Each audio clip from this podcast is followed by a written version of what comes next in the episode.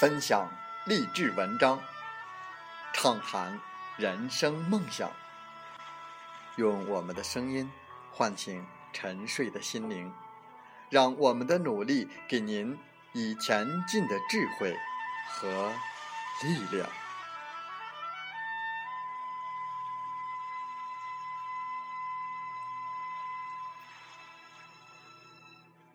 打开心门，朝向大海，让我们的梦想迎风展翅，扬帆远航。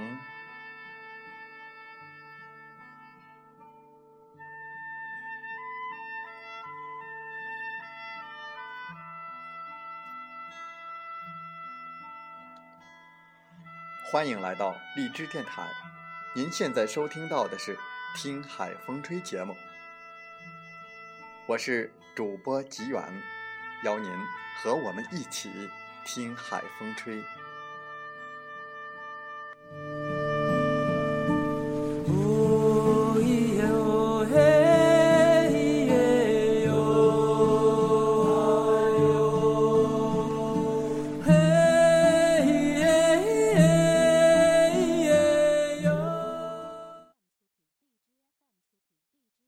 当互联网与金融深度融合，未来世界是否还需要银行？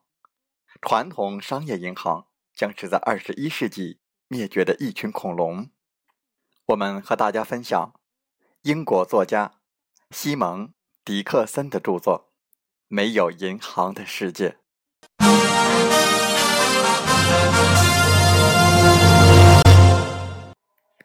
本期的节目时间。我们和大家继续分享，题目是：你认为有没有免费的午餐这种事儿呢？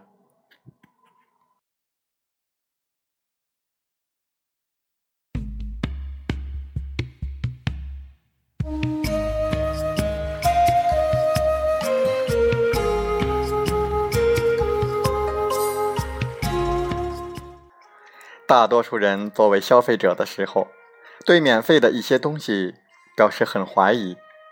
现在仍然是这样。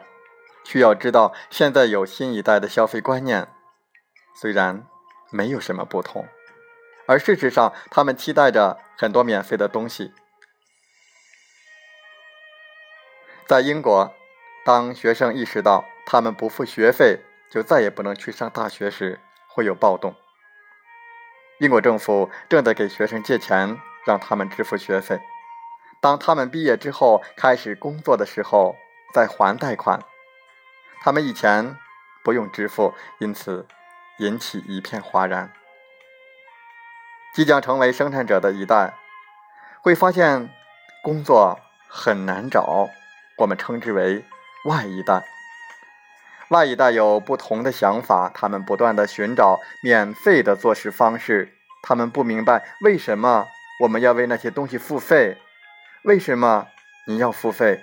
明明是可以免费得到的。那些生之于数字时代之前的人则完全相反，我们称之为 X 一代。他们非常的怀疑免费的存在，并追求付费的替代品。因为他们在过去的每次免费的消费都有不合规格的免费诱饵或一个骗局，他们有意的避免免费。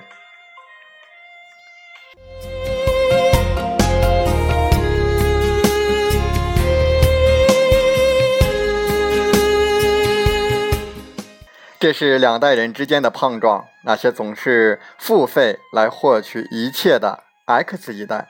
和那些总是想免费获得一切的 Y 一代，X 一代为一切支付最高额度，这是一种身份的象征；而对于 Y 一代来说，吹嘘自己如何打败系统得到免费的东西，则是一件很酷的事情。两代人无法理解彼此。X 一代在消费经济中成长，通过付款进行估价。Y 一代认为，那些付款的群体应该攫取一下免费的东西。那么，谁是正确的？免费经济不是对我们的所有人都有好处吗？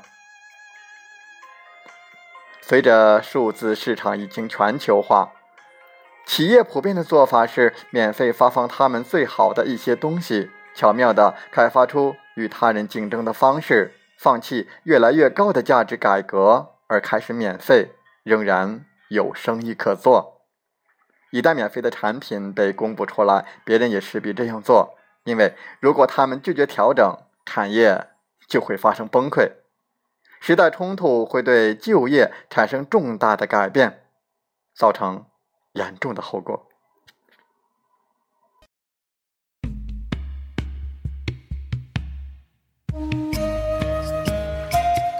关注一下报纸行业，自从1885年首份免费报纸在德国推出以来，免费报纸取得的成功有限。直到一个世纪以后，在1995年，在加州推出。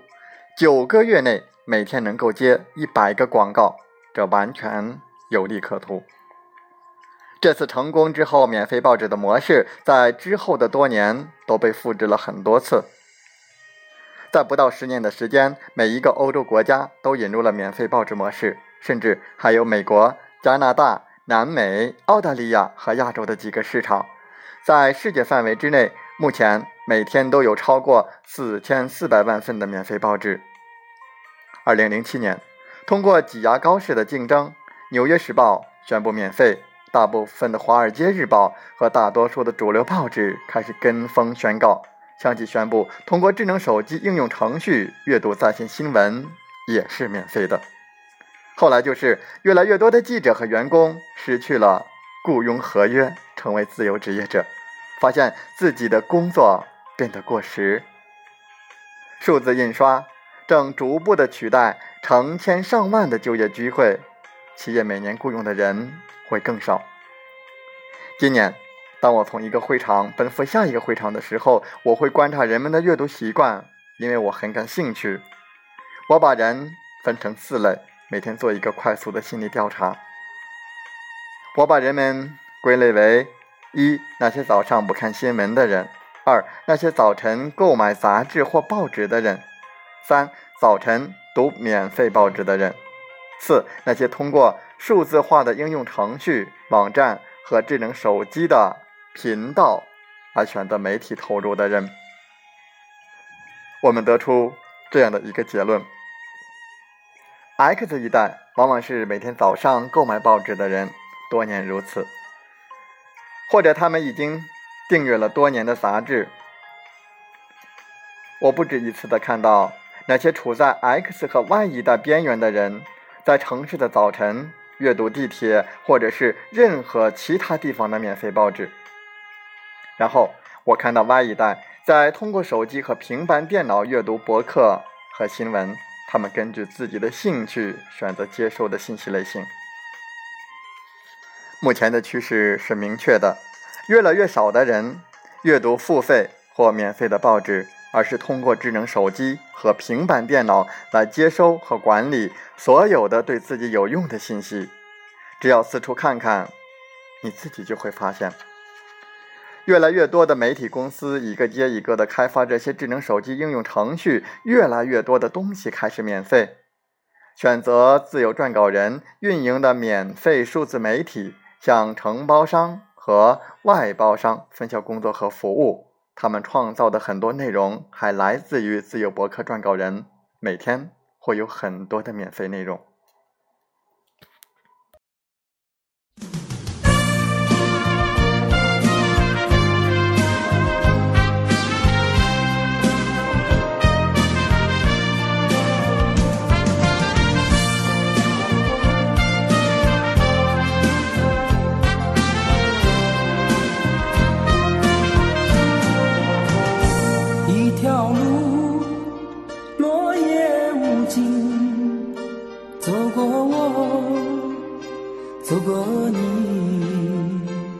想问你的足迹，山无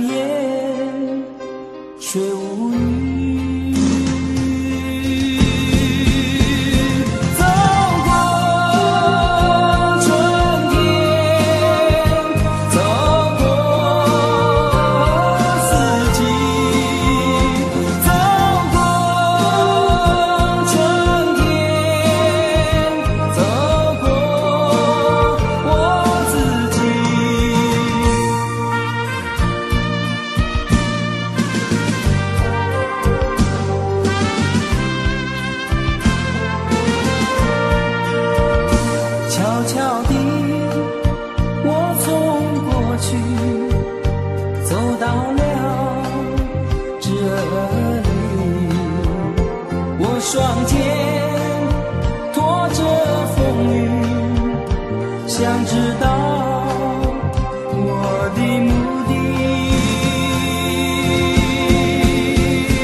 走过春天。好了，在节目就要结束的时候，我想说感谢您，感谢您和我在荔枝电台相遇，更有幸通过电波交流。如果心灵被触动，有共鸣，请加微信七五二三四九六三零。喜欢我们的节目，请点赞并转发分享。为方便收听，请订阅“听海风吹电台”。我们下期再会。